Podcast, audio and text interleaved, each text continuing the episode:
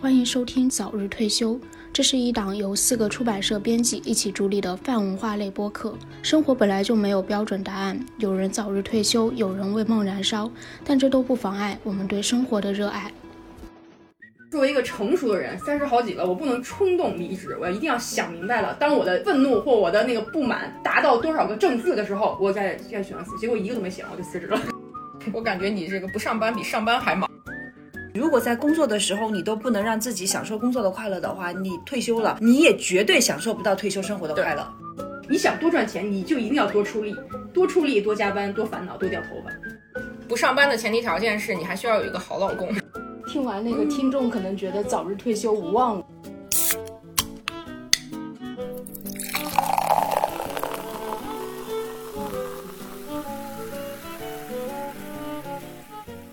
今天是第一期，我们要聊的话题就是早日退休，因为我们发现很多年轻人刚工作不久就开始向往退休生活了。我们今天也请到了一个在三十多岁就实现了自主退休的小饼。呃，大家好，我是小饼，来和我们一起聊一聊如何实现早日退休，以及青年退休的理想与现实。首先，请鹅老师介绍一下小饼。我们之所以第一期请小饼，是因为小饼不要钱，是我的朋友。这个节目资金很有限，对吧？对，资金实在是 太有限了呢。我觉得小饼是我其实很羡慕的一种生活方式啊。有一个日剧，就是准点下班看那个的时候，我觉得已经很爽了。就是小提高在里面演的人生追求，就是每天到点，然后就打卡下班，然后每天到点，然后才踩着点进去上班，然后下了班之后他就去吃日料呀，然后对过自己的生活，去喝酒呀这些。就觉得很羡慕了，因为我们其实现在在大城市的话，你连准点下班这件事情都很难实现。虽然我在努力上班不迟到啊，小饼呢，就是他完全实现了一种我觉得不用上班，然后也不会把自己饿死的生活状态。上班是一件这么痛苦的事情吗？就是准点上班和准点下班，就对你来说这么重要吗？大概是钉钉吧。至少我回想一下我之前的状态的话，我也是不太喜欢这种被时间困住的这种感觉。我觉得是是这个东西吧。每天要准点到达这个地方，比如我今天想要去看话剧，我就不行。像小饼这样的，有一个什么样展的时候，他就可以在人很少的时候，周二到周五就去看了。我不行，我要等到周末跟大家去排队才能看。嗯，今天落日很好，他就去颐和园了。我不行，我还得上班，不到点我不能下班。阻止你做这样选择的关键是什么？穷。你也可以看他那样啊。我穷啊，但是我没有那么在乎钱。那我们先来采访一下小饼吧，你为什么不想上班？我不想上班，不是因为不打卡，不好意思，我之前的工作也不打卡。而且我之前工作也没有五天要严格坐班儿，因为之前也是在那个杂志社上班，然后是做新媒体方向的，因为会有一些采访啊，或有一些外出的一些事项，所以我们不要求天天坐班。那会儿我就养成了一个在星期二和星期四去看展的一个不好的习惯，所以呢，这个也是有一个这样的一个基础。当时我就是享受了几年这样的生活以后呢，已经没有办法退回到天天去到一个地方打卡上班，把我的生活卡在这个时间范围里的这样一个状态了。所以当时我决定辞职的时候呢，也是因为有疫情这一个契机，就是疫情的时候大家都在家里面，呃，可能是远程办公啊，也可能是就是协调自己其他的工作和生活。我那会儿也没有什么工作，但是那会儿还没辞职，在家里就是把自己的生活重新调配了一下。那会儿我已经想学日语，想学很多年了，但是学习语言这个事儿，它是是需要时间的。上班的时候没有办法去很好的让自己每天学习多少个小时啊，然后安排这个语言的这样一个分配。所以当疫情期间的时候，我就想说把这个事情重新提起来。然后就自己还挺挺享受这个事情的，就在疫情期间，就是非常呃有规律的安排了这个学习，在家里也可以比较有更多的时间去看书什么的。然后等疫情基本上恢复到一个就是大多数公司可以让大家去上班的时候呢，我就觉得好像上班有点碍事儿，就是觉得他已经开始打乱到我已经规划好的这个生活里面来了。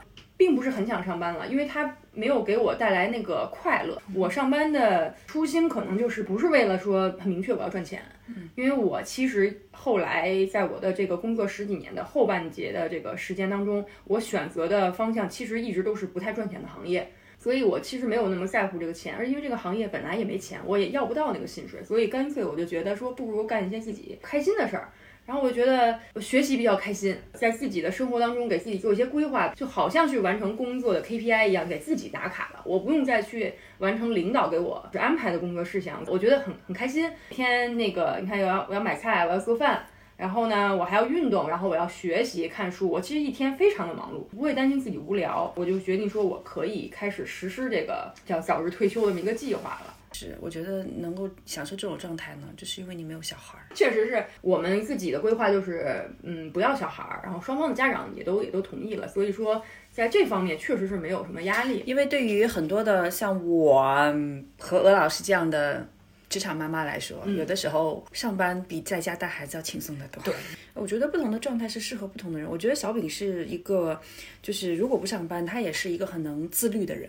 但是大部分人是做不到的，大部分人在疫情在家居家办公的时候，他的效率会大幅下降。大家都一样嘛，我身边也很多都是这个所谓的中年已婚已育的这样的朋友也有，也有这说很多就是单身的朋友都有。其实大家都会聊疫情期间在家干什么，确实是有很多就是在家天天躺着了，呃，吃薯片看剧啊，这种其实也很多。因为我本身就是一个停不下来的人。所以我觉得这个确实就是因人而异，每个人找到一个自己适合的方式。很多人现在都说我想早点退休，但是可能我觉得大家其实就是一种，也不能说叫说说而已吧，就是说是一种向往，可能是想要那样的生活，但是其实这样的生活没有那么简单。有的人就是大把的时间来了以后，他并不知道怎么去安排，然后他发现不工作了以后，我睁开眼睛就不知道我去干嘛，手机一打开，短视频一刷，哎，一天过去了，嗯 就是这个意思。嗯，对对，而且还有一个实际问题，就是我身边的朋友经常问我说：“那你不上班了，那你现在有收入吗？那你生活怎么办？”我觉得这个就是特别实际的问题。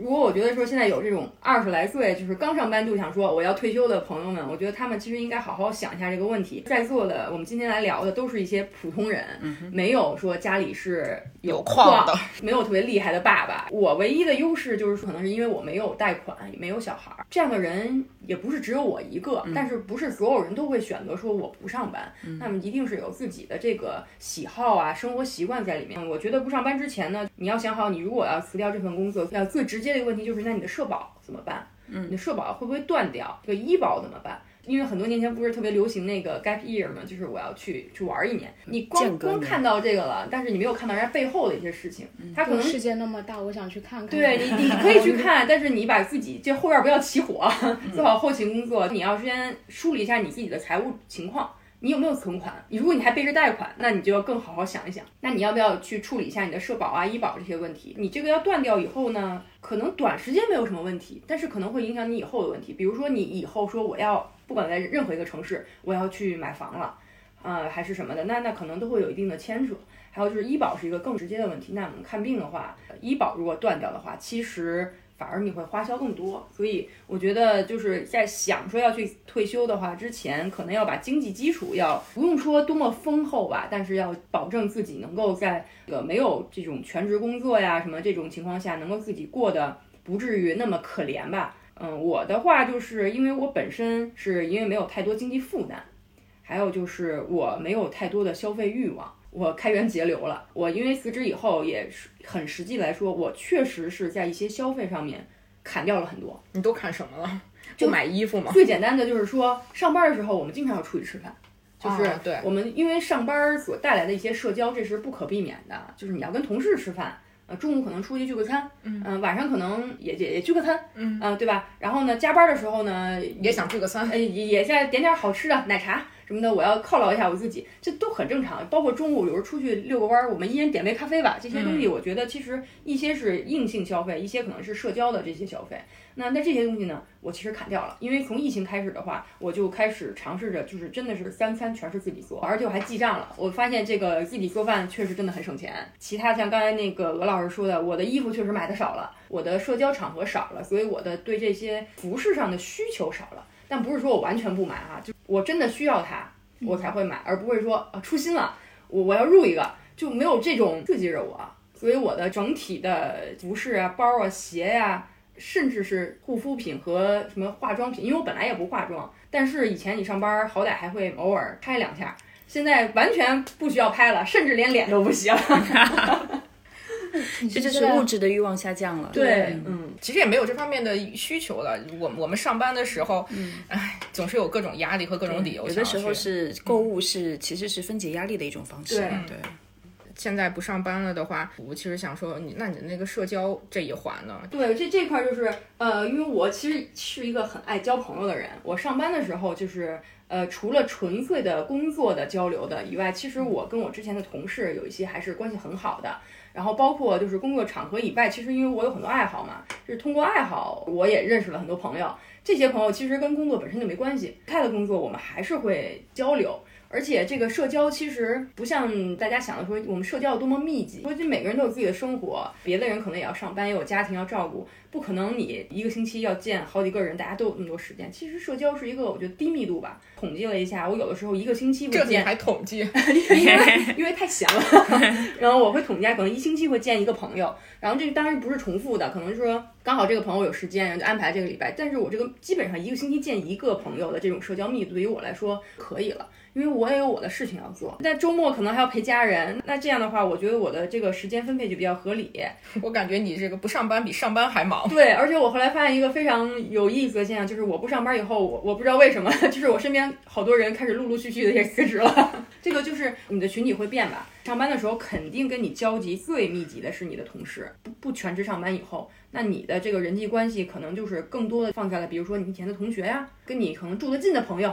交往比较方便的，就是交友圈子会换了，你的圈子会换，会换。就这个期间，其实会有一段时间，我也会有一段时间的空窗期是吗？不是空窗期，会自己有点呃不适应，对，肯定是有不适应的。我觉得除了这些，比如说啊，我这个每天闲不闲呀，我有没有钱以外，其实更多的是对自己的一个重新认识的一个状态。嗯嗯，就是你自己能不能去融入这个新的角色，这个还挺比较重要。然后我觉得有几个概念，就是说你所谓的我不上班，但是你其实并没有停止工作。对，虽然我的工作 非常之少，就是灵活就业呢，真是太灵活了，可能一个月一个活儿也没有，另外一个月可能就有两个活儿，但整体的收入非常之低，我一整年的收入都没有之前上班一个月的收入多，但是我就很坦然的接受了，嗯，我选择这样做，那我就有这个收入，但是这个收入少，我并不觉得说我缺了什么，我反而觉得我获得的东西更多吧。精神层面东西更多了，对，这样听上去是不是特别 高级？那你就是比如说这一年，这一年收入这么少的时候，当你支出的时候，你是支出的是什么的费用？是你自己存下来的钱吗？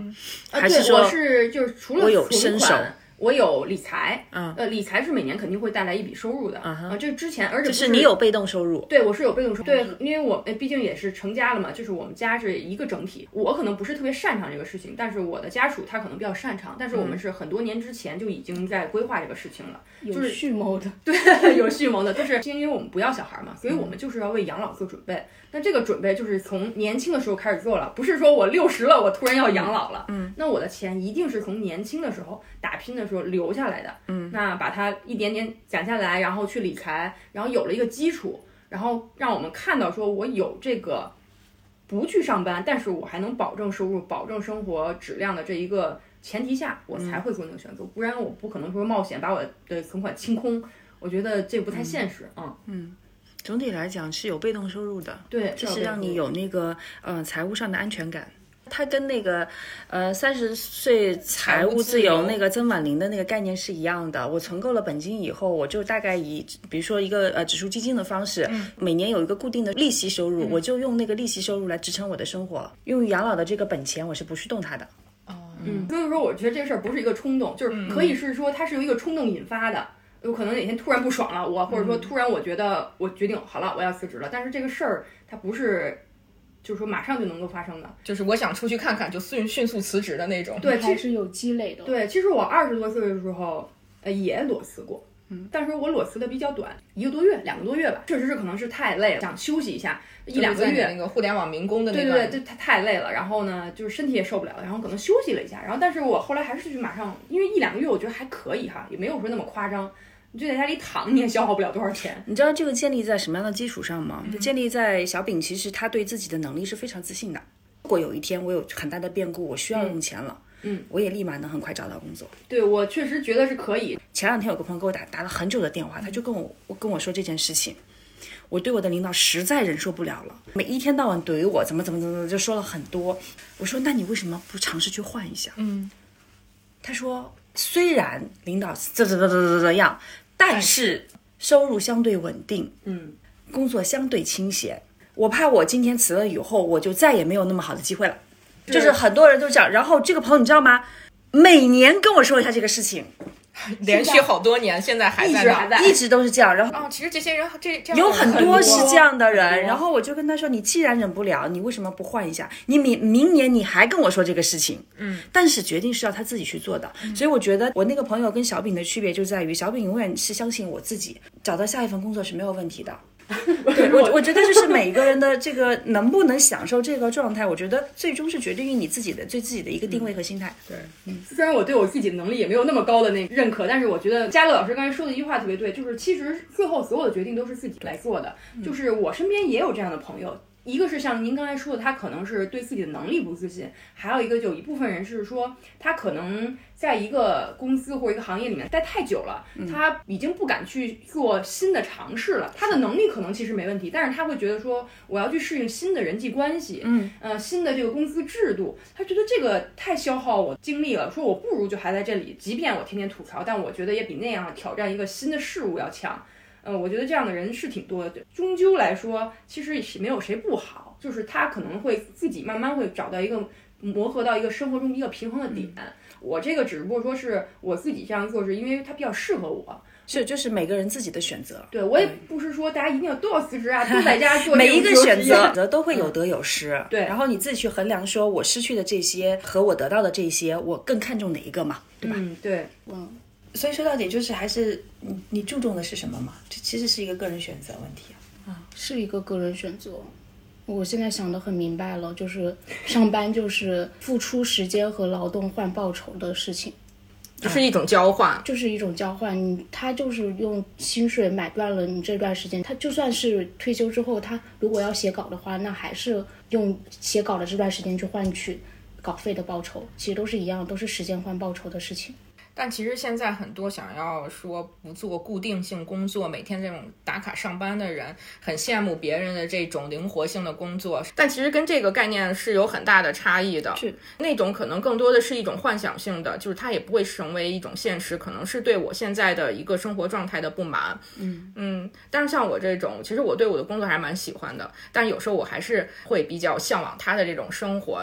其实这种就是纯的一种对对另一种生活方式的向往，但是我知道我没有这种能力实现他这种的生活方式，无论是客观上的，比如说储蓄啊这这些客观上的条件，还有一些就是我可能没有他这么自信。我的家庭存款其实没有那么高，大家不要把我想成哇，家里面一定躺了很多钱，所以你才能做出这个选择，没躺那么多是吧我因为我从我就业以来，我挣的钱就一直不多，然后我们家的储蓄呢，只能说叫做有规划的正常增长，也没有说暴增，然后也没有说什么那种什么几百万、几十万的年终奖砸向我，都没有这种。但是呢，呃，我身边反而有很多朋友是挣的非常多，你也不觉得他缺钱，嗯。对他一边说我很累，他一边又不辞职，这个所以说你看他不是跟欲望钱是没有对他跟钱不是一个就是啊你有钱了那你就肯定不工作了，就是我们不经常说嘛，我家里要有矿我怎么可能来上班呢？但是我反而会发现身边真的有矿的朋友，他真的来上班，就是他可能比你还卖力，就是大家追求的东西是不一样的。是嗯，还有一个是我如果要是不上班的话，其实我会比较担心说我家人对我的一个态度和看法。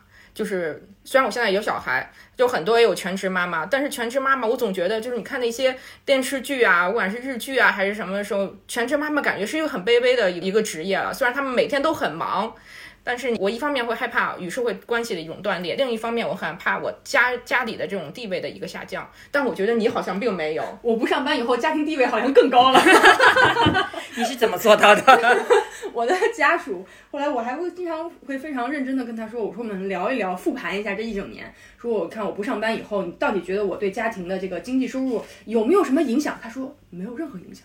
我说这么卑微吗？我说我的收入这么少，他说真的没有任何影响。说你的收入跟理财比，你还不如理财呢。反而说你不上班以后，他觉得我更多的把我的精力投入了家里。虽然他也不需要我照顾哈，一个大活人社畜，我也经常见不到他。但是呢，他就会觉得说我把家里弄得会比较舒适、比较温馨呀，植物会种的比较好呀，会经常有一些小惊喜啊。他就会觉得，呃，反而我的整个人的状态也更柔和、更平和了。不会对他发火是吗？对，就是可能我没有那么多因为工工作带来的急躁，反而会跟他吐槽啊、抱怨啊。他说这些东西没有了，他觉得家庭现在特别的和谐。不上班的前提条件是你还需要有一个好老公。啊，对，就是双方可能比较理解吧。虽然说我离开之前的工作，但是其实我也很喜欢之前的工作。但是在我喜欢工作跟喜欢我自己之间，我选择了我自己。这个话说的高级点，是我想完成一些个人成就，就是可能不是公司的任务了。我想让自己更充实啊，我想让自己可能接触的东西更多，来丰富一下我自己。可能这个会是我以后，比如说再去找工作的一个基础吧。啊，你还觉得你之后还会想要上班呢？这个我现在不一定不一定，就是不确定我可能是可能会找活儿干，但不一定是上班，给人写稿子呀，或者说一些做一些其他的工作的话，这些东西其实都会成为我的一些积累。就我看的书啊，去旅游的见闻呢，其实都是有意义的。包括我之前其实也换过很多，也不叫很多吧，几份工作，但是我每份工作呃时间都比较长，呃四年啊五年啊这种的。离职的时候肯定都会有点咬牙切齿，然后我不干了，这太烦了。都会有这个情绪在，但是我觉得这辞职以后一年半的时间这是我辞职最长的时间了。我就反观一下我之前的所有工作，我会觉得说这些工作都很好。虽然我当时在那个状态下，可能我的情况不太好，就是我可能会压力大呀，会急躁啊，会可能说能力感觉不是很能够胜任那个工作呀。但是我反过回来会发现，这些工作都给了我很多的东西，除了呃认识了人，积累了失败的经验，还有更重要的就是说，你会发现你自己适合干什么，不适合干什么。嗯，我曾经去找过一份不适合我自己干的工作，呃，那份工作是我干的最短的，我只干了五个月。是那份要穿正装上班对的工作我居然？去上到了一个，我从互联网出来以后，居然后来去找了一个穿正装，然后每天非常高级的一份工作。然后那份工作其实是很难进的，我进去以后，就是身边所有人都会觉得，哇哦，你怎么进去你的？好厉害啊！你居然找到这样一份工作，那你这辈子就一定是就安这这样的。吗？然而我在那五个月里，就是天天面对一些大佬们，嗯嗯，然后就是环境非常好，钱没多少，但待遇特别好。然后我进去以后呢，我短时间内就发现自己完全没办法在这里生存。嗯，为什么呢？今天就是他的工作氛围跟互联网那种很轻松、很扁平的来说，它是一定不一样的。它是有这种非常多的层级，嗯，呃，然后就偏正式。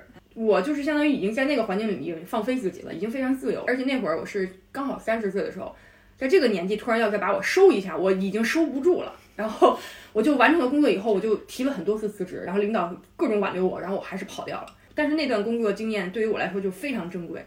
啊，我知道了，我自己干不了这个，我再也不要羡慕人家了，因为我当时很羡慕人家那个食堂，他每次换工作的理由都很诡异，然后他去这边是因为他特别觉得人家的食堂很好，他要去吃人家那个食堂，那个食堂他就去了。太好了，我从来没有吃过那么好的食堂。我觉得我吃的这么好了，我应该没有别的要求了。后来发现我有更高的追求，我还有精神追求。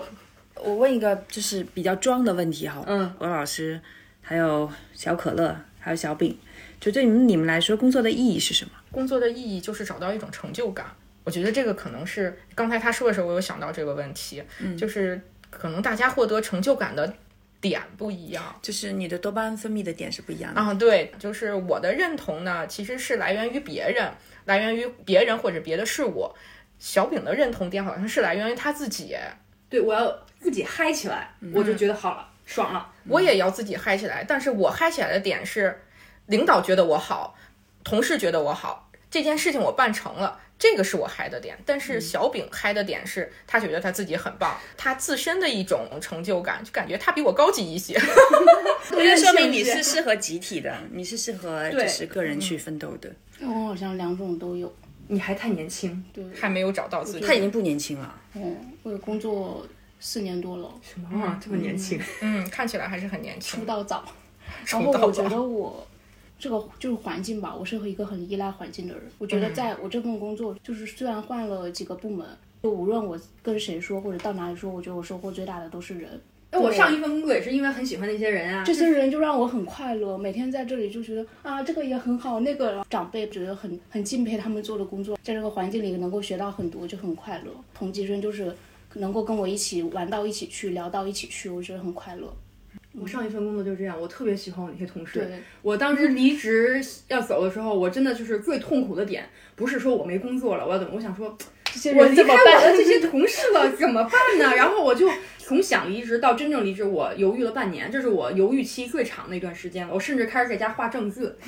我当我有逆想辞职的时候，我就画一笔。然后我觉得说，作为一个成熟的人，三十好几了，我不能冲动离职，我一定要想明白了。当我的愤怒或我的那个不满达到多少个正字的时候，我再再选择辞，结果一个都没写，我就辞职了，就是还是冲动。那你和你现在的同事，就是上一份工作同事还有联系是吗？不得不说，你刚辞职的时候肯定是有联系的，啊因为我们那会儿就是其实不是工作联系多，是爱好联系多。但是随着时间的到现在为止，你会发现，因为你的同事们他很忙，没有那么多时间再跟你一块儿去看展啦、旅游啦、吃饭啦、聊天啦。你们在聊的时候，他可能还会吐槽他的工作，但我已经不在那个情境内了，我可能。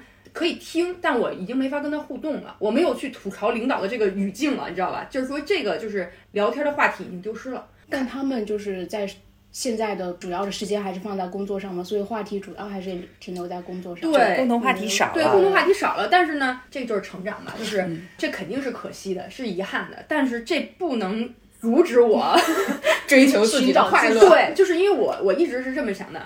这个人如果是该是我的朋友，他就是我的朋友，我肯定会说说的比较官方一点，就是定期去稍微维护一下人际关系，这是肯定要有的，期维护，对吧？就是，但是我不能说我为了跟他做朋友而跟他做朋友，就是还是要顺其自然的。所以我觉得也是慢慢的这一年多，你就是自己会看开一些东西，就是有些东西呢，他会慢慢的就走远了，嗯，走远了就走远了，就是没办法，那我还是得往前，那可能我会遇到新的朋友啊。这个也没有什么不好的，我觉得这个不能成为束缚我的一个东西。哦，像我这种就属于没走远了是吧？一直还连着，不知道为什么。所以说，你看这，你也不知道为什么这个人都能一直留在你身边，那肯定是有原因。但是可能你细想你也想不明白，可能这就是人跟人之间的缘分。那有的人可能说，我跟他共事的期间，我们特别合得来，彼此欣赏公司的能力啊，处事的这个方式。但是可能你脱离了这个环境以后，确实没有共同语言了。我一开始也想过说，那我要不要努力的去进到他们的那个语境里？后来我发现我没必要，干嘛要勉强自己呢？说不好听的，我又不是缺朋友。我觉得把自己做好了，我可能会吸引别的人来。我觉得这个还是比较重要的。那你有没有比如说跟之前的那些同事啊，或者之前的朋友聊，然后他们还在职场上，他你会一段时间之后，就比较长一段时间之后，你发现他们聊的话题你都听不懂了？呃，听不懂倒不至于，对，或者是你跟不上了，因为这时代社会变化太快，就像这种时候你会焦虑吗？我特别不焦虑，关我屁事呢。就是啊，这个不一样。我如果我那样的话，我会，我也会焦虑。对，会焦虑。所以我们都不适合。嗯，对，我觉得这个是你你为什么不焦虑呢？我当时离开互联网门户网站的时候。我就预知了这一切肯定会发生，互联网那变化是太快了，你一个月不弄，你这个缩写都不知道是什么了。然后我离开那一段时间，因为我身边那会儿的同事朋友也都有离职，但全是那个圈子的。然后一开始还能聊得上来，还觉得哎挺新鲜，因为我们还想听听这方面的八卦啊，聊一聊。后来慢慢发现，哎，什么？这什么意思 啊？那什么意思？我我记得之前可能有这种公众号文章也写过这种，就是现在有些互联网黑化越来越多了。之前的前互联网的同事，我们看到就觉得什么玩意儿？这个黑化这些专有名词并不能代表这个行业和这份工作。行业内的黑化都已经无所谓了。我觉得之前上一份工作做那个微信公众号的编辑的时候，最直接的冲击就是网络用语。对，太多了，太多了。我自认为我是一个很能接受新事物的人，就是按照我周围的人说，我不像一个我这个年纪的人，各种番也看，什么 BL 啊，什么二次元嘛，我全通通都接受，没有不接受的。但是我就会发现，你们看的也太快了吧，就 是我没有时间啊，我还有工作呀。然后就是，但是这些东西呢，我不知道又不行，我要融入我的稿件里，我要蹭热点。开始我还比较享受，我觉得挺好玩的。后来我突然觉得我累了，我烦了。我觉得为什么要这样说话呢？我们不能好好说话吗？尤其那会儿我做的是一个科普内容的，我觉得科普内容我们是要接地气，是要就是跟大家有共通的这种氛围，但是不意味着我一味的讨好你。所以那段时间就我就开始觉得说，工作上面会有反思，就是觉得说这个是不是我想做的，但是可能工作需要我这样做。我当时就认为我已经无法达到这个工作对我的预期了。你开始对这个工作对你的日常的这个要求开始厌烦了。对我就会觉得说，哎，我看这个新上电影、新上的综艺、新上的剧，是因为我的工作需要我看，全都变成了工作。对，就会有这种感觉。对，就发现说，哎，我怎么被我，哎，我被卷进去了。然后，因为我是一个怎么说，可能算是自我定力比较强的人，我就觉得说不行，我必须把自己摘出来。首先是一是工作上面我不这样做，可能确实会损失一些阅读量啊什么这些东西，但是我觉得至少。我先把我自己爽了再说，我先领导那边我都不管了，我先自己觉得说这是我应该做的内容，我要编的稿子，我想做的选题，其他的东西我一直是抱着说慢慢看，就是用户会慢慢给我一个反馈，我不着急说我今天一篇文章十万加了，那我明天怎么办呢？我是这种自己的工作逻辑，但是可能是不是很符合就是大的市场上的这个需求。嗯，然后我认识到这个问题以后呢，就所以也是离开了这个。我就一直觉得说，可能我一时半会儿做不了新媒体了，就因为我觉得这个他对新鲜事物的这个需求量太高了。然后我自己呢不喜欢，我反而是想就是安静下来，我想看看书。所以你就是离开了工作以后，这一年多来发现我。完全听不懂这些潮流，并不会影响我的生活，不影响，并不会让我觉得我 out 了。对我，因为我已经进入了另外，我进入了另外一个世界，就是因为我就是后来比较喜欢看一些什么希腊呀、埃及啊，就是古代世界的东西，就是我开始混另外的圈子了。我在网上跟这些方面的这些博主啊，这些这些东西，我会关注他们发的东西，我有新的爱好，我会跟他们多交流，我会去看这些纪录片呀、公开课呀，跟一些学生做交流，就是从他们里获取一些我想要的信息。我其实已经完全不关注那些工作上的事情了，就是他曾经让我有成就感，让我快乐，认识了一帮非常有意思的小伙伴。但是我觉得好了，这个阶段停止了，去干我的事儿了，进入了下一个阶段。对对，我进入下一个阶段了，他可能不会再打扰到我了。比如说以前的同事啊、朋友们找我来的时候，我也会愿意跟他们分享我的现在的这些东西，他们其实很爱听。嗯，我觉得可能也是因为我后来已经偏向传统媒体，它的节奏没有那么快了。它没有那么快以后呢，就是反而大家聊的东西的话题不见得是。哎，昨天你看什么热搜了吗？而是说，呃，最近可能有一本什么，你看什么书了？对，看什么书了？就是我其实进入，我是自己选择进入一个相对慢的一个节奏里面，我觉得这样比较舒适吧。我确实不太会因为这些事情焦虑，我比较真实的焦虑来自于，比如说我这个礼拜该学的课为什么没有学完，让别人听起来怎么觉得，嗯，你为什么会烦这个呢？我就会觉得我给自己定的目标我没有完成，我好焦虑啊。就我我会比较重视这个东西了，但我不会重视说，哎，我这个月只赚了五百块钱啊，就是我觉得哇，我赚了五百块钱呢，真好。所以我觉得就是早日退休的关键点，并不是工作不工作，上班不办不上班，嗯啊，而是就是说你要一直的清楚的知道自己要什么。对，我觉得就是，但是这个东西肯定不是说我一上班就知道了，这个肯定是需要时间的。我就觉得就是可能好前面很多年都是浑浑噩噩的，就是跟着别人走，带我的编辑啊或者领导说啊你做这个做那个，然后我就按部就班的做，我就使劲的做，因为一开始那份应该网网站嘛就是很累，啊拼了命的做，熬夜然后不睡觉，也是身体累的也会出问题。那会儿的成就感来自于我完成了领导给我布置的任务，我尽力了，我真的是尽了全力了，就差把我的身体献出去了。但是后来就会慢慢觉得说啊这样不行，然后呢就是还是想。找别的方向其实是调整了很多次的，在不同的行业呀，我觉得比较现实的是，很多我这个年纪三十五六岁的人的话，就会对职位有一定的要求，就会他会对职位的晋升有一个需求，这个需求可能是自己的，也可能是其实是外界强加于自己的。我这方面可能就我没有这个弦儿，我从我上班到我不上班，我所有的职位都只是编辑。我就在我跟跟我的同学，我同学有些都其实职位都比较高，的高管什么的。我说我看我一直都是个编辑，我觉得挺好的。我说我说你们当领导的肯定有挣得多就一定辛苦，这个钱是一定没有白赚的。我就后来非常清醒的意识到这个问题，你想多赚钱，你就一定要多出力，多出力，多加班，多烦恼，多掉头发。没有天上掉馅饼的是，我选择这个职位永远停留在这个位置，我的薪水不会有太高的提升。然后呢，我又有充足的时间，那我我没有得到的是什么呢？就是你们得到的那些东西啊。就其实我觉得还是跟自己的这个生活规划跟认识自己有一个比较大的关系。我想再问一个就是挑战性的问题哈，如果你老公今天跟你说我也想不上班，嗯，他确实之前有过不上班。我们之前有一段时间是螺旋上班，我不上班他上班，他不上班我上班。对啊，就是你你就是在你不上班的情况下，他说他也不想上班，那这个时候你会焦虑吗？嗯，我不焦虑，因为他比我理智。刚好我家属是一个特别喜欢上班的人，他的成就感，他就说我就喜欢上班，我就喜欢去做一些新的项目、新的任务来挑战那个东西。嗯，而且他因为是偏向技术类的。他只能通过上班完成这个事儿，他不能说像比如说我们这种做文字工作的啊，我接点小活儿就可以了。他那个一定是得在一定框架内去完成的，得有人就是协助。他很享受那个事情。他跟我说，就算我比如说不在这家公司上班了，他会立刻找另外一家。我觉得刚好我们两个就是叫什么？人家不是说历史当中没有那么多必然，都是偶然吗？我觉得我们生活当中其实很多都是运气，我就属于运气比较好吧。这么看来，还是学文科比较好哈，选择性更大一点哈。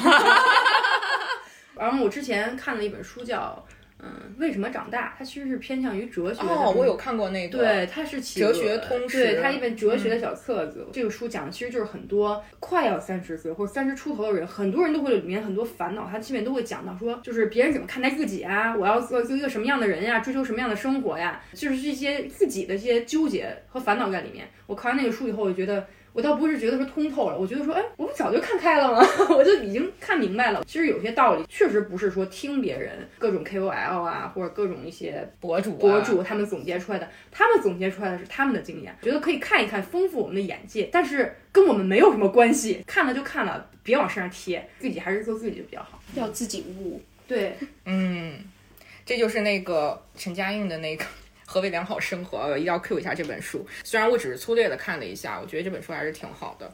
就它是一个讨论良好生活这个事情，个人的一个生活目标嘛。它其实是一个伦理学范畴的一个东西，就是哲学范畴的东西。然后陈嘉映里面在里面有一段话，我觉得还挺好的。他就说那个。嗯，我该怎么生活这个问题，其实是人生贯穿人生的一种选择。但这种选择不是说我要选择什么样人生道路的问题，也不是说我要选对了或者选错的人生道路的问题，它是一个行路的问题。就是我知道自己在走什么样的路，同时我也知道这条路该怎么走。我觉得小饼大概就是这样的一个状态，他知道我要走什么样的路，并且我知道这条路应该怎么走。辞职不上班的时候，你的父母对你是什么样的态度？包括就是双方父母会有压力吗？他们不管我。哎，你太幸福了，你具备很多人不具备的条件，你知道吗？已经家长理解了不要小孩这件事情以后，其他事情就已经不重要了。听完那个听众可能觉得早日退休无望了。真的是曾经有一段时间有考虑过，但是一说出来这个想法的时候，到收到了双方父母的反对。反对，可能是因为我爸妈他们自己特别忙，他们根本就不管我，他们自己有忙自己的事情，不管是玩啊还是什么，他们很忙的。然后我家属的父母那边就是。一直都是不管，就是他们好像一直就是你们过你们的就好了，我们无所谓，就是什么都不管我们。就是放养，两边全是放养。我自己又是喜欢被放养的，所以就刚好赶上了一个比较好的时机。就是你你们家，比如过年的时候，家人们在一起聊天的时候，不会聊到说你哎，最近工作怎么样啊？啊，你们有没有什么困难呀？什么就是话里话外，话里话外都会有。亲戚嘛，我就尽量少跟他们接触。就是因为你看，就住在住在听不到住在本地嘛，其实也我觉得就大家平常串的也就够了，没有那种就是说一定那种形式的说一定哎过年我们家集体坐在一起。聊聊天，可能也是到年纪了吧，父母年纪都退休了嘛，然后他们都是说，哎，去哪玩呀？最近身体怎么样啊？说到这里，你是不是从小就是这个家庭生长的整体的这个经济条件都是还可以的？对我小的时候家里经济条件还是可以的，所以我一直都没有感觉他身上有那种对经济的那种任何的不安全感。对我，我小的时候，我父母给我提供的那些学习的叫就是学一些跟学校没关系的东西的机会特别多。现在叫素质教育啊，什么唱歌、画画、跳舞这类，我小时候全都学了。就是我那会儿还不流行这些东西的时候，因为我爸爸又很希望我去接触，然后我又爱学，所以我小的时候就学了很多。所以你的绘画是学过的。我小的时候学了国画。你们是真朋友吗？我只知道他画的很好，我不知道他学过。我小的时候学了什么国画呀、油画呀，甚至学了电脑编程啊、电脑动画，呃，跳舞，就是没学音乐。其实这这些东西全学了。那个年代，嗯，就是比较少，嗯嗯。所以我就是，就是你回溯他的成长环境，其实也能看得出来他为什么会是这个样子，就是他没有任何经济上的不安全感。就如果是让我现在退休的话，我其实最大的不安全感是来源于这个养小孩儿。呃，养小孩是一，就是经济上的，嗯，啊，我会有很多很多的担忧，就是说，比如说我每个月的那个工资卡上没有进账，对我来说这是一件天大的事情。啊，我觉得我也是。啊，嗯，就就是这是这个是来自于这个金钱的不安全感，我觉得跟小时候的成长环境是有关系的。对对对。那现在很多年轻人想要不上班，很大一部分原因应该是上班的时候觉得太痛苦了，倦怠吗？嗯嗯，上班时候想下班，下班时候发现下不了班，好多事儿没干了，还得上班，然后整个人就进入了一种恶性循环。效率的问题啊。嗯，就还是要要你要高效的去把你工作要做的事情做完，你就可以分配你自己的时间。那这是一个成熟的成年人必备的技能，同时也是一件很难的事情。对啊，就是我上班的时候，其实效率也是非常高的，而且我干活是非常专注，就是谁也别跟我说话，我就非常快的把东西捋完，就是不是那种啊我摸鱼摸鱼摸鱼摸鱼，然后不想上班了，就是我是干这个事儿的时候我就很投入，然后我就不干了，就彻底不干了。我是这种，就是画的很清。这就是很难很都达不到的一个状态。就是我觉得，就是那你一定你还是不够想做。像我那会儿上班的时候，很想请年假出去玩，太想请年假出去玩了。那你得把工作做了好，我就天天自己努力，自己加班，把工作全都赶出。刚刚小可乐说的，工作就是很简单嘛，我就是把我的时间和精力卖给你，你给我复复仇嘛。对，你买了我这段时间的自由。对，这八小时就是你的了。而且简单的这我觉个上班有个关系，一个好？处就是它可以被动的让你提高自己的效率，就是是梳理你的时间管理能力，还有以及人际交往能力这些东西。就是说，你要是不上班，纯自由职业哈，说实话，确实你丧失了一些环境。你哪有那么多人让你天天沟通，然后一些时时间线卡着你呢？虽然有一些自由职业，它是也很卡时时间线时。间线真的非常重要，特别是新媒体。就是第二天我要交稿了，今天到凌晨四点我要把这个稿子写完，然后晚上的效率就特别高。哦，就是被逼十二点以后开始，疯狂输出。对，就是时间概念特别重要。因为我之前做的时候，那会儿是我一个人做一个号的时候，没人要求我，我自己说的，我说自己我要做内容排期，我要提前这个礼拜要把下个礼拜的内容排期排好了，每天发什么可以稍微换一下，但是大概的这几篇内容我一定要都提前做好，编辑出来，然后我就给自己做工作规划。发现做完这个规划以后，其实受益人是我自己。我一旦做完了以后，我就可以玩去了。招新人来的时候，我去按照这个东西交给他，就是我们会非常清晰。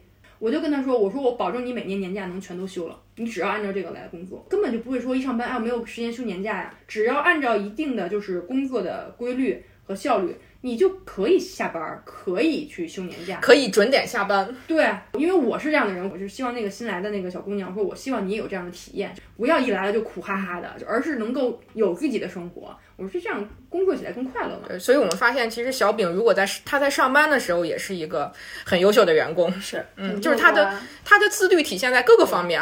所以他在他不上班的日子，他也可以过得很优秀。对，嗯，但真的不是每一个人都适合这样子。如果你现在就是说上班打卡。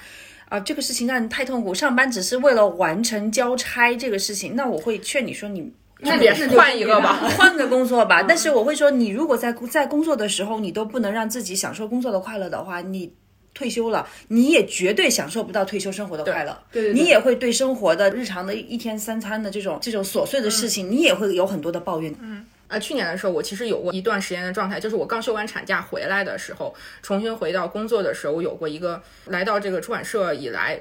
觉得最不好的一个阶段，一个是因为我抽离工作状态很长一段时间了，我在回归的时候，工作状态本身的一个寻找，然后另一方面就是我在抽离的一段时间出来之后，我回来之后发现我怎么还在做这些事情的时候，我觉得我的那个厌倦感马上特别井喷式的发生了。以前做营销嘛，我会觉得说我本身是一个很喜欢接触新鲜事物的人，我之前为什么一直会做营销，是觉得说我每次对待的不管是人，或者我之前做电影，然后我现在做书。每每一个内容它都是有差异的，这样我会在里面找到不同的体验、不同的新鲜感。但是那段时间我在回来工作之后，发现我的倦怠感已经不是已经出现在说我对这件事情的流程上面，我都觉得很倦怠。就是所有的东西、所有的不同的书发过来之后，都是这样的步骤，太流程化了，就是我能够忍受的有点像极致的那个状态了。然后那段时间其实我有一个特别不好的一个工作状态。然后你下班之后呢，你要着急回家去喂孩子。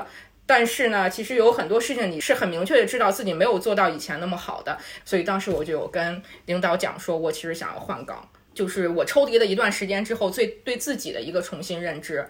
我如果没有抽离那段时间，可能倦怠感也会到来。但是在那个阶段再到来的时候，我觉得我可能不会像抽离的那段时间之后那么那么清醒吧。不要彼此耽误了，毕竟我这八小时你也买了，我不能在这儿浪费，对不对？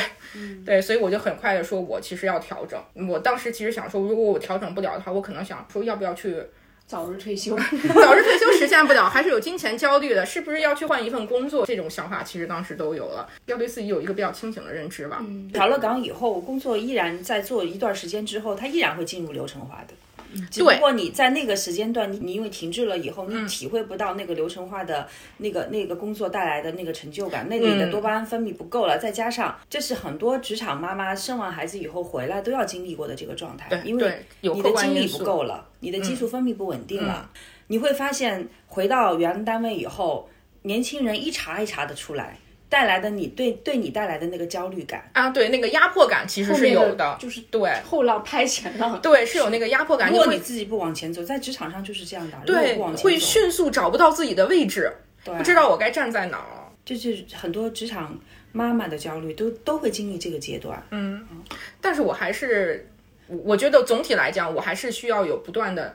新的，你不可以说是挑战或者是新的东西来刺激的一个人。我大概对自己现在的清醒认知就到这个程度了。嗯我觉得大部分的工作做一段时间之后，它都会进入流程化。嗯对，都是这样的。积极心理学角度来讲，你讲这个工作的意义，不就是说你要自己给这个工作赋予什么样的意义嘛？嗯，对吧？对。如果它只是你赚钱养家糊口的这个手段的话，肯定做不好，你肯定也做不长。就说如果是那个早日退休，你给你退休的那个生活赋予了不一样的意义，像小饼一样，嗯，我就是退休了。所谓的这个不不上班了，我退休了这个状态以后，我其实还是不断的去学习，不断的去过不一样的生活。这是他给了退休以不一样的意义之后，他就能享受这个状态。嗯，如果你没有这个给你的生活或者工作赋予意义的那个能力的话，任何一个状态可能都会产生很大的问题。嗯，我觉得现在年轻人其实都不用再考虑说自己以后退休什么样。其实我们现在肉眼就可以可见到，对，比如说自己的父母或者身边的一些年纪更大的朋友的父母，他们可能已经退休了呀。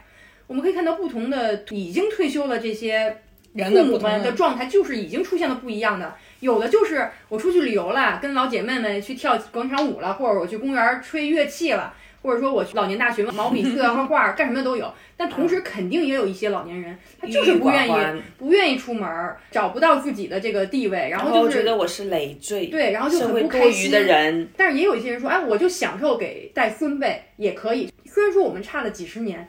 但其实没有差那么多，人没有变化那么快，会不会用手机，会不会用电脑，跟人的本性不会差太多。就是我们可能几十年后，可能也会差不多，就是可能也会有的人愿意出去玩，有的人愿意画画，有的人愿意在家待着，或者有的人说说我就不开心，我就天天不开心。就是我觉得肯定会有这样的。但如果说你是想，嗯，变成更好的一个那个方向的话，那你只能从年轻的时候，其实应该是开始尝试去更好的了解自己啊，或者说了解自己好重要。对，了解自己啊，或者让自己接触更多的东西啊，会可能有不不同的想法什么的。这可能就是新的养老吧，就是你现在要想想我以后要变成什么样的老人，然后去过什么样的生活，而不是说只是想物质方面的，那是客观的。但其实还有一些主观的东西，只能自己去做到了。而且我觉得现在社会也完全的发展到不一样的那种阶段哈，不像是我们之前所那种概念，就是一定是到了这个年纪退休，嗯，然后怎么着怎么着。因为现在社会其实给了很多的机会，比如说我们也有很多这种叫啊自由职业，对吧？嗯。然后我们有一些项目会找外面的一起来合作来做这些事情啊。然后有很多朋友他们就算。不上班了，我不挂靠在你这个公司了，但是呢，我还是经常会做一些项目，我一起在做，然后我拿我的这个部分的收入，嗯，哎，那有就过得很开心啊。社会提供了很多多种的选择，但是前提就是说，你是不是真的具备这个能力？嗯，对我身边有很多，就是他们属于是我觉得比较成功的自由职业吧。比如说有专门是做摄影类的，然后有做插画啊，然后做这种设计类的。他们其实以前都是在公司做，但是这也可能意识到他们能力够了，然后就是人脉的资源也够了，然后呢契机也比较合适，他们都已经自己出来自己单干了。但是他们单干的时候，你看他们状态就是。真的很忙碌，甚至到了就是非常忙碌，就是经常自己成为一个九九六了，你知道吗？没有人 没有人逼着他，他自己就是九九六。但是他就是嗯，他很享受，因为他干着自己的事儿，就是他自己管自己，没有人再去督促他了。这个我觉得是才是最重要的。然后，如果你没有办法自己督促自己，就是人家给你拿活了，你也说我不想干，我要拖拖拖拖拖拖拖没了，这个没了就是真的没了。自律给人自由嘛，对对对对对对，真的是。但是我觉得那个现在好夸张那种打卡，我不太喜欢，就是什么都要打个卡打个卡，我觉得那个不叫自律吧，那个是真的是有人督着你啊。对，就是你什么都啊，今天打个卡打个卡，我觉得没必要，你要想干你就干就好了。所以我觉得现在这个意义上来说的这个我们所理解的这个早日退休哈，并不是说我不工作了，嗯嗯，只是我不固定上班了，但是我换一种工作的形式，或者是我换一种生活的状态。然后呢，我觉得是你有了你选择的权利，选择的自由，这个是我认为的早日退休状态的最主要的一个点。就说当我做这个选择的时候，我不再有这种金钱或者是其他方面的这种压力。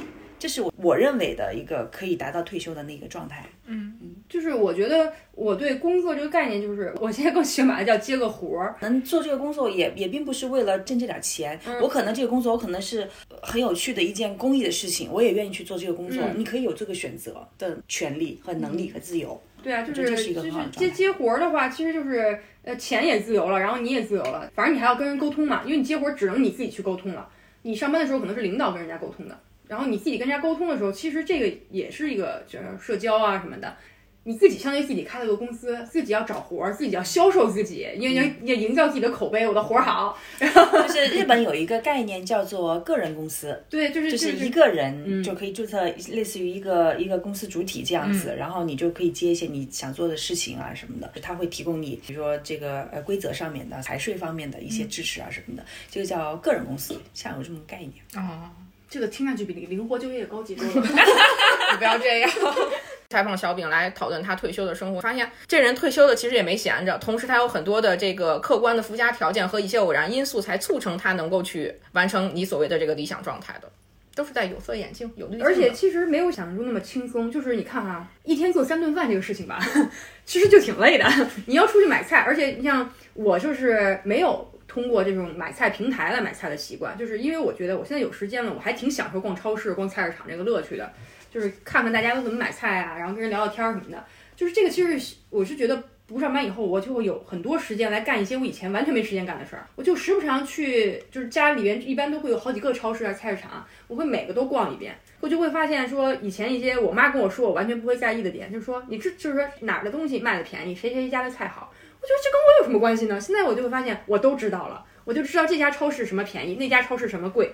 我只买哪家的水果，包括以前我不在意的一些事情，我现在都有时间来做了。就比如说积分兑换，各种平台的积分，我开始都兑换了，兑换个纸巾也好啊，兑换个洗洁精也好。以前完全不会花精力做的事情，现在我都开始做了。其实这些都是就是很生活化的一些东西，但是这件事情会给你带来乐趣，很很开心。我也不知道就为什么那么开心，就会觉得说啊，我今天又省了两毛钱，我怎么这么聪明呢？然后我就觉得很开心。但我觉得这个就是因人而异的，就有人会觉得我不要把时间花费在这个上面，我就给网上订个菜，花钱买效率嘛，对吧？我就会觉得说，哎，我有时间呀，我开心啊，我就愿意去那个里面逛一逛，看看他今天都上了什么蘑菇啊，什么菜。我就觉得这是可能就是因为我喜欢，然后刚好就就是比较符合我现在这个就是不上班的状态。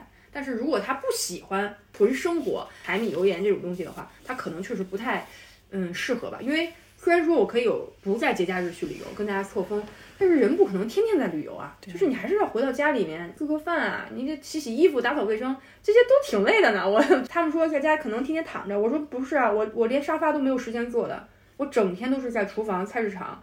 然后要不就看书，要不运动，我都到晚上好累好累啊！我终于坐下来休息了。我说比有时候比上班还要累，但是会很开心，状态是不一样的，不是那种春节可能短暂的七天，大家天天躺着，确实是不一样。